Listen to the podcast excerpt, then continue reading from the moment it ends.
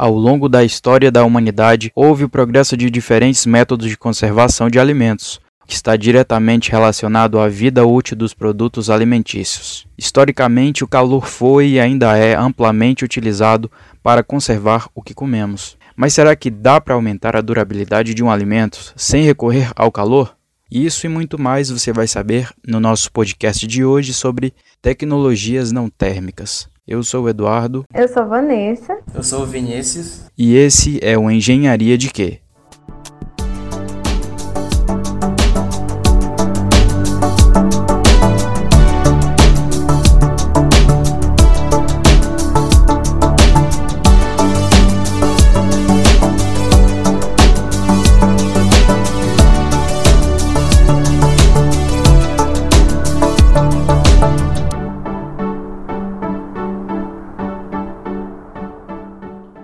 Hoje nós vamos abordar um assunto muito importante e promissor: tecnologias não térmicas. A nossa convidada de hoje é Elaine Porto, que é graduada em Engenharia de Alimentos e mestre em Ciência e Tecnologia de Alimentos pela Universidade Federal do Ceará. Ela teve a oportunidade de participar de pesquisas na área de tecnologias não térmicas para a preservação de alimentos. Pesquisas essas que tiveram seus resultados publicados na revista Food Research International. Olá, Elaine, espero que esteja tudo bem com você. É, primeiramente, a gente agradece por você estar aqui presente no nosso diálogo, né, para a gente bater um, um, papo, tirar as dúvidas sobre o tema de hoje. Em segundo lugar, peço que você se apresente, nos conte um pouco da sua trajetória acadêmica e profissional. Olá, Eduardo. Olá, Vinícius. Olá, Vanessa. É, eu que agradeço por essa oportunidade. Estou muito feliz de estar aqui com vocês, compartilhando um pouco do que eu estudo é, aqui na UFC. Bom, você já me apresentou aí, né, um pouco do que eu faço.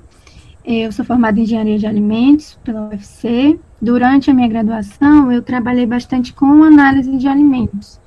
É, passei um tempo na microbiologia de alimentos, trabalhei em, laboratório de prestação de serviços, em laboratório de pesquisa, lá na Embrapa. É, trabalhei num órgão fiscalizador, que foi a Secretaria da Agricultura. Lá a gente fazia um trabalho muito bacana de, de classificação de produtos de origem vegetal. E aí, quando eu me formei, eu segui aí na área acadêmica, né? Entrei para o mestrado direto. E lá foi quando eu emergi aí nesse mundo das tecnologias não térmicas. Eu trabalhei com água de coco, a gente estudava algumas tecnologias aplicando na água de coco. E aí agora no doutorado eu estou dando continuidade, né, fazendo um estudo mais específico e mais aprofundado no suco de abacaxi, tá? Então durante esses últimos anos a gente aprofundou os conhecimentos nas áreas de tecnologias não térmicas, de conservação de alimentos. Então a gente vai bater um papo hoje sobre isso, tá? Para vocês conhecerem um pouco mais. Mas afinal, o que são as tecnologias não térmicas utilizadas no processamento de alimentos? Então, Vanessa, as tecnologias não térmicas, elas fazem parte do grupo das tecnologias emergentes, né, que a gente chama, ou tecnologias inovadoras, que elas surgiram dessa necessidade de um produto com melhor qualidade, né? Elas são tecnologias alternativas aos tratamentos que já existem hoje no mercado. Né? No início, o Eduardo perguntou: é possível conservar sem o calor? Sim, já é possível conservar sem o calor. A gente já conhece tecnologias que é, permitem isso, né? A cadeia do frio, a sal e etc. Mas atualmente um dos tratamentos mais eficientes, né, do, do, ponto de vista microbiológico, que proporciona uma maior vida de prateleira, uma maior estabilidade à temperatura ambiente, ainda são os tratamentos térmicos, né? Como a pasteurização, os processos UHT, né? Então todos eles que utilizam altas temperaturas para conservar esses alimentos. É, e a gente uhum. sabe que eles são eficientes, né? Mas eles têm esse ônus aí de promover uma certa perda sensorial e nutricional no alimento, né? Então, o objetivo dessas tecnologias é tentar conservar os alimentos, melhorar a sua, aumentar a sua vida de prateleira, né? Preservar esses aspectos sensoriais é, sem esses prejuízos causados pelas altas temperaturas. Uhum. Mas assim, se não utiliza calor, eles utilizam o que para conservar? Quais são essas técnicas? Pronto. Então, existem, na verdade, diversos princípios que podem ser aplicados para conservar os alimentos, certo? Então, dentro das tecnologias não térmicas, a gente tem aquelas que utilizam o princípio da energia ultrassônica, né, que é o ultrassom. Aí ele vai conservar é, mediante a ação de ondas é, ultrassônicas, né, que vão é, se mover, gerando aí o fenômeno da captação acústica e vai gerar os benefícios que a gente espera, né? Degradar micro-organismos e, e etc. Algumas utilizam a alta pressão, algumas utilizam membranas filtrantes, outros já utilizam o princípio da oxidação, né, que é o caso do ozônio, plasma, certo? Eles vão produzir espécies reativas que têm um alto poder de oxidação e aí eles vão oxidar as estruturas que são indesejáveis. E essas tecnologias, que são principalmente as mais sensíveis, né, porque ao passo que a gente pode oxidar o que a gente não quer, a gente pode oxidar o que a gente quer também, né? Então, são tecnologias que precisam ser bem ajustadas à matéria-prima. Já tem outras que utilizam, por exemplo, a eletricidade, né? Pulsos elétricos, os pulsos elétricos pulsados, né? A energia elétrica pulsada. Tem aquelas tecnologias que utilizam radiação ultravioleta, certo? Então, a gente tem um número aí variado de, de, princípios e de possibilidades de se conservar esse alimento. Cada método desses teria um objetivo diferente no alimento, certo? Isso, é, na verdade, o resultado da, dessa conservação, né, o tempo de prateleira, a preservação do conteúdo ali nutricional e das características do produto, ele vai depender da tecnologia que vai ser empregada e vai depender da composição do produto. Então, é, os alimentos eles têm uma sensibilidade diferente a essas tecnologias. Então, sempre quando a gente fala de tecnologias não térmicas, a gente tem que ter em mente que o resultado ele não vai ser igual para todos, né? Às vezes o que dá certo para um determinado suco, às vezes não dá para uma água de coco, ou não dá para um leite, entende? Por isso que a gente faz tantos estudos, né, para adaptar para otimizar o processo aquela matéria-prima. Isso não quer dizer que a tecnologia não é boa, né? Que a tecnologia é ruim ou não pode ser vantajosa, né? Na verdade, a gente precisa só adequar esses parâmetros de processo à nossa matéria-prima. Você falou do, da água de coco e, e, do suco de abacaxi, que você estudou. O método de conservação da água de coco e do suco de abacaxi é diferente? Sim, na verdade, assim, se você pegar a mesma tecnologia e aplicar numa matriz, que é o suco de abacaxi, ou em outra matriz que é água de coco, embora sejam produtos de origem vegetal, né, embora pareçam semelhantes, a composição desses alimentos, se você for olhar mais é, de forma mais é, micro, né, ela vai ter uma composição diferente, ela vai ter uma quantidade de açúcares diferentes, ela vai ter a presença ou a ausência de algumas vitaminas, alguns compostos antioxidantes, né? Então, tudo isso vai interferir na forma que o alimento vai ser preservado, né? Ou vai ser conservado. Por isso que a gente tem resultados diferentes. Mas, como eu te falei, isso não quer dizer que, que a tecnologia não seja adequada. A gente faz os estudos para isso, para encontrar um parâmetro de processo ótimo, né? Às vezes, na mesma condição que eu usei para água de coco, não pode ser a melhor para o abacaxi, mas a gente fazendo novos estudos, a gente consegue identificar qual seja a melhor condição para ele. E Elaine, você falou sobre as diversas técnicas que tem de conservação não térmica, mas qual a importância de ter tecnologia assim? Por que não só ter as tecnologias térmicas? Então, uma coisa que a gente já comentou aqui foi a melhor qualidade do produto, né? Isso. A gente sabe que essas altas temperaturas degradam esses compostos termossensíveis, que são vitaminas, né? Esses compostos bioativos, anti antioxidantes, né? Além disso, ela preserva também aqueles compostos relacionados ao aroma, ao sabor, os compostos voláteis, né? Que dão a característica ali sensorial daqueles alimentos. Então, é, alguns estudos mostram que, comparado a tratamentos térmicos, essas tecnologias é, promovem um alimento mais próximo ao natural, ao mais fresco. E isso é uhum. muito importante, porque atende essa demanda de consumidores. Além disso, a gente tem uma preocupação muito grande com a, com a questão nutricional, né? Do que, é que a gente está consumindo a gente quer o máximo de, de, valor nutricional possível. O consumidor quer cada vez menos aditivos e cada vez mais produtos naturais. Então, uhum. é, essa tecnologia ajuda a atender essa demanda. A gente, agora no Brasil, a gente está passando aí por uma reformulação na legislação e a partir de 2022, os rótulos dos produtos vão estar mais claros, né? Eles vão precisar estar tá informando que aquele produto é rico em açúcares, rico em sódio, com alta presença de aditivos, etc. Então, isso reforça a importância de um produto de melhor qualidade, né? E essas tecnologias vêm para atender essa demanda. É, é algo que eu percebo muito quando você pesquisa no Google benefícios e, por exemplo, alguma fruta, a primeira coisa que fala é das vitaminas. Então, quando um consumidor quer comprar um, por exemplo, assim, a fruta que está conservada no método não térmico, ele vai aproveitar mais dos nutrientes da fruta, as vitaminas, os benefícios que ela traz. Exatamente. Quando você compara, né, um suco de fruta tratado termicamente com o suco de fruta tratado não termicamente, a gente pode observar, e na grande maioria dos casos, uma melhor retenção desses compostos, né? Então, pode-se dizer que ele tem um melhor valor nutricional.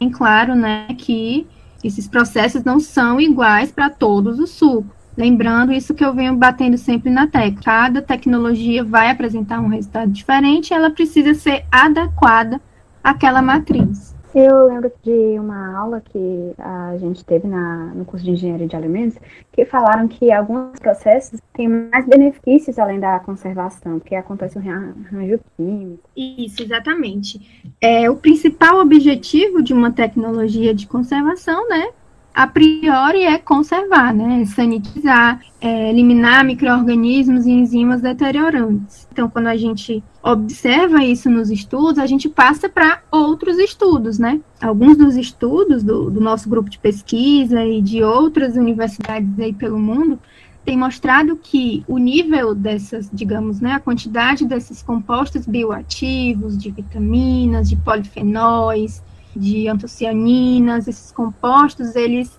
ou eles, eles continuam, né, o mesmo, sem grandes perdas, ou até mesmo eles podem aumentar a sua quantidade.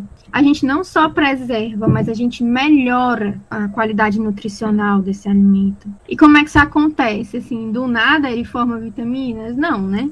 Na realidade, o que acontece em muitos casos, quando a gente está falando de alimentos de origem vegetal, é que nesses processos há uma liberação do conteúdo intracelular, né, que está ali na célula vegetal e que passou por esse tratamento. E essas vitaminas que estavam ali naqueles compartimentos, elas agora estão disponíveis para ser consumidas, né, para serem digeridas pelo nosso trato. Uhum Acontece um rearranjo químico, né? Isso. Ou então aquele processo induz ali uma, um rearranjo químico, onde há a formação de novos compostos que são que podem ser benéficos à saúde, né? Bom, até agora a gente viu né, sobre alguns impactos positivos que essas tecnologias não térmicas têm em relação aos alimentos, a, conservação dos alimentos, mas queria perguntar para a Elaine se tem algumas outras vantagens em relação a outros aspectos. Sim, Eduardo, tem sim. Inclusive, né, depois dessa questão da qualidade, é um dos principais apelos aí dessas tecnologias é que a grande maioria delas são consideradas eco-friendly, né, que a gente chama de são tecnologias que contribuem aí para a redução do impacto ambiental, né? São tecnologias uhum. sustentáveis, que não geram resíduos tóxicos ou resíduos que necessitem de tratamento, né? Então, tudo isso contribui para essa questão da sustentabilidade, que é uma demanda global. É, hoje em dia, falar de inovação e falar de novas tecnologias, a gente não pode deixar de lado essa questão ambiental, né? Dos impactos. Então, assim, são tecnologias que utilizam muito menos água quando comparadas aos tratamentos térmicos e isso é, ajuda a reduzir o impacto ambiental, utilizam menos energia também, né? Então, esse é um dos apelos dessa tecnologia. É, outra questão são vantagens econômicas mesmo. Quando você compara os processos, muitas vezes você pode ter um processo mais rápido, né, que leve menos tempo para ser processado, e quando a gente fala de indústria de alimentos, quanto mais, quanto menos tempo a gente leva, mais a gente pode produzir. Isso gera lucro para a indústria, né? Então pode trazer uhum. vantagens econômicas. É, o próprio manutenção do processo a longo prazo pode ser também menos dispendiosa, certo? A depender da tecnologia. Isso pode trazer uma vantagem econômica também. Não são vantagens só relacionadas à qualidade sensorial e nutricional. E é importante ressaltar que a gente está numa época que a gente precisa se preocupar com essa emissão de carbono, com o desperdício de água doce, né? Quanto mais técnica sem calor, menos queima, menos geração de fumaça. Exatamente. Isso é, como eu falei, é, é uma demanda global. É algo que, uhum. a gente precisa estar se preocupando sempre. Não, não tem como desassociar mais, né? E essas técnicas, elas já existem em outras coisas, né? Tipo, é, não é uma coisa tão recente assim. Isso, elas são chamadas de tecnologias emergentes porque é, faz pouco tempo que elas foram, estão é, começando a ser incrementadas dentro do processamento de alimentos, mas muitas tecnologias já eram utilizadas para outros fins, na medicina, é, na área de tratamento de esgoto, na área de estética, na área da metalúrgica. O plasma, por exemplo, era muito utilizado na engenharia metalúrgica, é, passou para a área da estética, para o tratamento de, de, manchas, etc. E agora que está sendo aí é, estudado na área de alimentos. Ela é a tecnologia que ainda está mais engatinhando, né? ainda está aí no seu, nos seus primeiros passos nas pesquisas laboratoriais. Já o ozônio. O ozônio é uma tecnologia que já era usada desde o século XVIII para tratar é, água de esgoto, para tratar piscinas, para tratar. Aí foi passando, né, para água potável e aí foi, foi se consolidando, né, dentro da, da indústria de tratamento de água, né. A gente tem aquele famoso Superzon que eu acho que muita gente conhece, né. É um purificador de água que vai, uhum. ele, ele é muito eficiente para eliminar micro-organismos. E aí, o ozônio, em 1998, foi reconhecido pelo FDA, que é como se fosse a Anvisa dos Estados Unidos, é, ele foi reconhecido como uma substância segura, substância geralmente reconhecida como segura, que é o status GRAS. Então, a partir daí começou-se os estudos, né? Em 2002, ele foi aprovado de fato para ser introduzido como um ingrediente no processamento de alimentos, né? Então, assim, com uma legislação aprovando, é, é, muito mais possível começar a introduzir essa tecnologia na indústria mesmo, né? De fato. Sim. Inclusive, aqui no nosso estado, a gente já tem tecnologias que utilizam o ozônio, certo? Ele, ele é uma tecnologia de baixo custo, né? E bastante versátil, porque a gente pode utilizar tanto ele como gás diretamente dentro de produtos líquidos, né? Mais ou menos como a gente faz com, com o tratamento da água, né? Com o superzão. Sim. Só que a gente pode aplicar isso em sucos, na água de coco, que foi o que a gente estudou. Né? A gente tem vários trabalhos mostrando processamento de sucos por ozônio. Ele é muito eficiente para eliminar micro-organismos. E ele pode ser usado dissolvido dentro da água, e aí ele é uma excelente opção para substituir o cloro. Né? O cloro, ele durante muito tempo na indústria, foi utilizado como sanitizante, tanto de materiais, é, é, utensílios, é, equipamentos, né, linhas, tubulações de indústria de alimentos.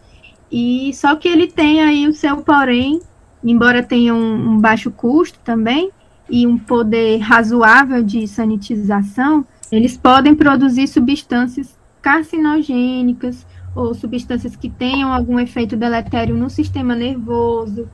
Então, tem uma tendência o cloro começar a ser mais deixado de lado e ser substituído pelo ozônio, né? Que também é relativamente barato, que não gera resíduos, certo? Não gera resíduos. Depois que ele, que ele faz o seu papel ali, ele volta para o ar como oxigênio, tá? Então, é uma, uma alternativa muito interessante. E aqui no estado do Ceará, é, a gente, eu conheço pelo menos duas indústrias que utilizam essa tecnologia. Uma é uma indústria de polpa de frutas que substituiu a, a, sanitização da superfície das suas frutas pela água ozonizada, né? Substituiu ali a, o uso do cloro dissolvido na água e eles têm um efeito positivo aí de, de sanitização do produto.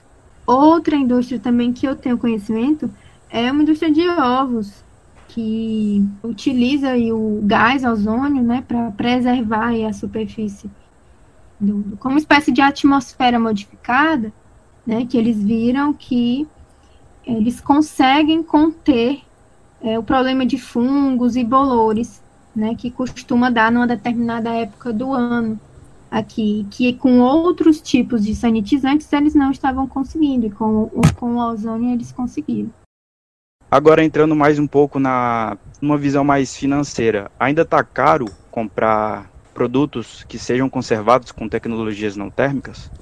Olha, Eduardo, pelo que a gente encontra na indústria hoje, né, é, a alta pressão é uma das tecnologias que está mais à frente, certo? A gente encontra produtos é, no mercado, sucos de frutas, água de coco, chás, certo? Bebidas energéticas, isotônicas, certo? É, mas ainda tem um preço aí considerável, né? Enquanto a gente compra aí um, um refrigerante de 2 litros ou um, uma caixa de suco aí de um litro em torno de 8 a 10 reais, apenas 200 ml de um suco processado por alta pressão custa aí em torno de 18 a 20 reais, né? Então, ainda é caro, porém, é a questão de mercado, né?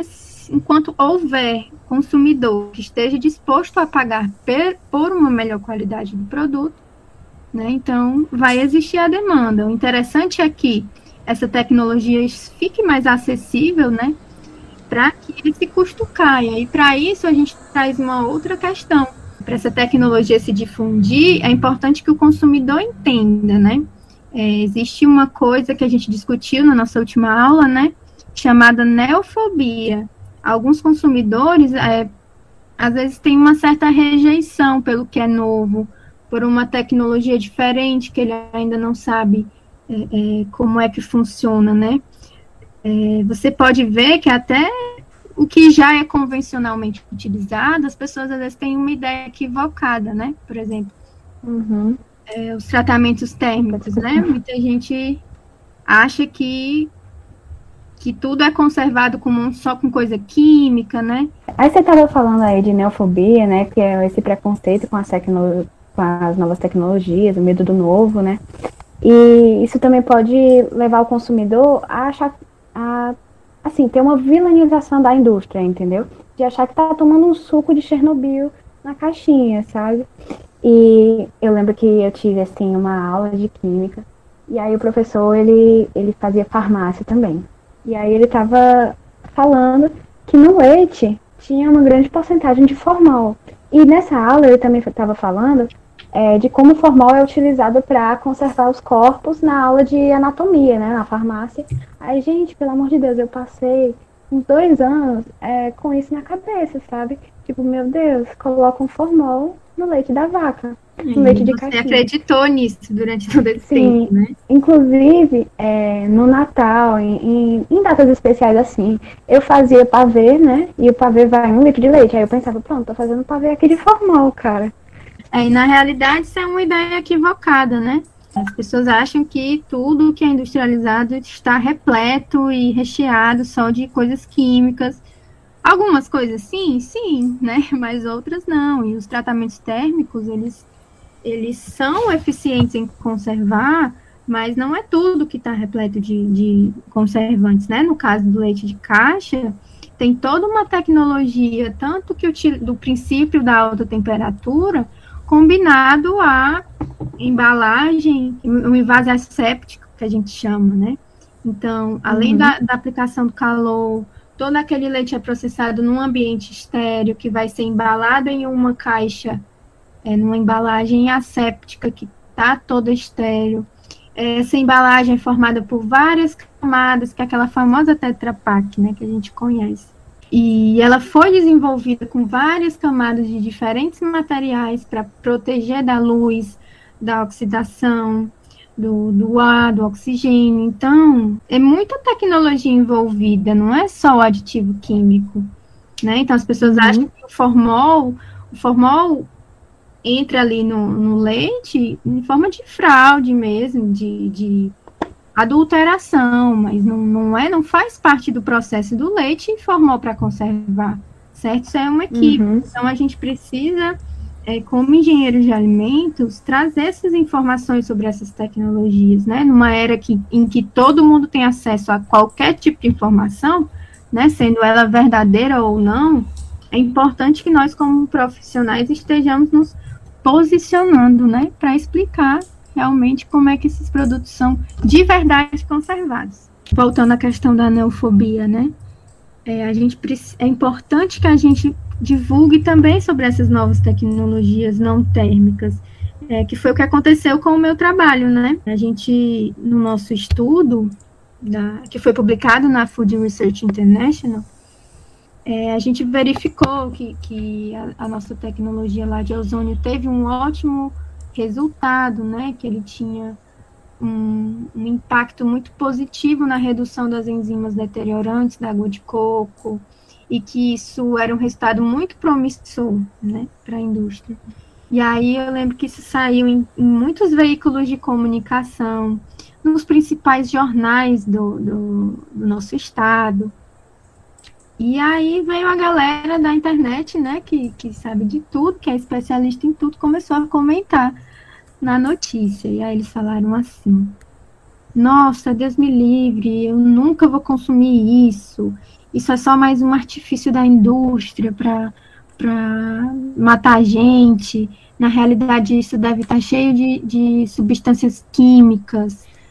É, com certeza, com certeza. Sabe, todo mundo detonando a tecnologia, né? Sem, sem nem conhecer. Né? Sem nem conhecer que, que, na realidade, o objetivo é justamente preservar o, o, o produto, né? Excluindo aí a necessidade de aditivos químicos, né? Quanto mais fácil gente, quanto mais a gente consegue preservar o alimento sem precisar é, de aditivos químicos ao longo do tempo da sua vida de prateleira, melhor, né? E às vezes não é esse o entendimento que as pessoas têm. A mesma coisa acontece com produtos irradiados, né? Que, que são tratados por irradiação. Isso não quer dizer que está cheio de radiação é diferente, uhum. né? Mas as pessoas acham que estão consumindo lá o, o Chernobyl dentro do e que vai comer e vai, vai virar um mutante, né? E na realidade não é assim. Então, é importante aí um estudo de mercado da indústria, né? Para você conhecer bem o nicho que você vai oferecer o seu produto, né? E ao mesmo tempo um bom trabalho de divulgação dessa tecnologia, né? A alta pressão, ela é uma tecnologia que tem um dos melhores resultados de qualidade sensorial do produto, certo? Os produtos são muito parecidos mesmo e, e você consegue manter esses produtos com uma boa vida de prateleira, conservados, de fato sem conservante nenhum químico, né? A gente falando de conservante químico. E isso é muito bom, né? Mas como o Eduardo falou, ainda é caro. Né? Então, uhum. assim, tem pessoas que estão dispostas a pagar.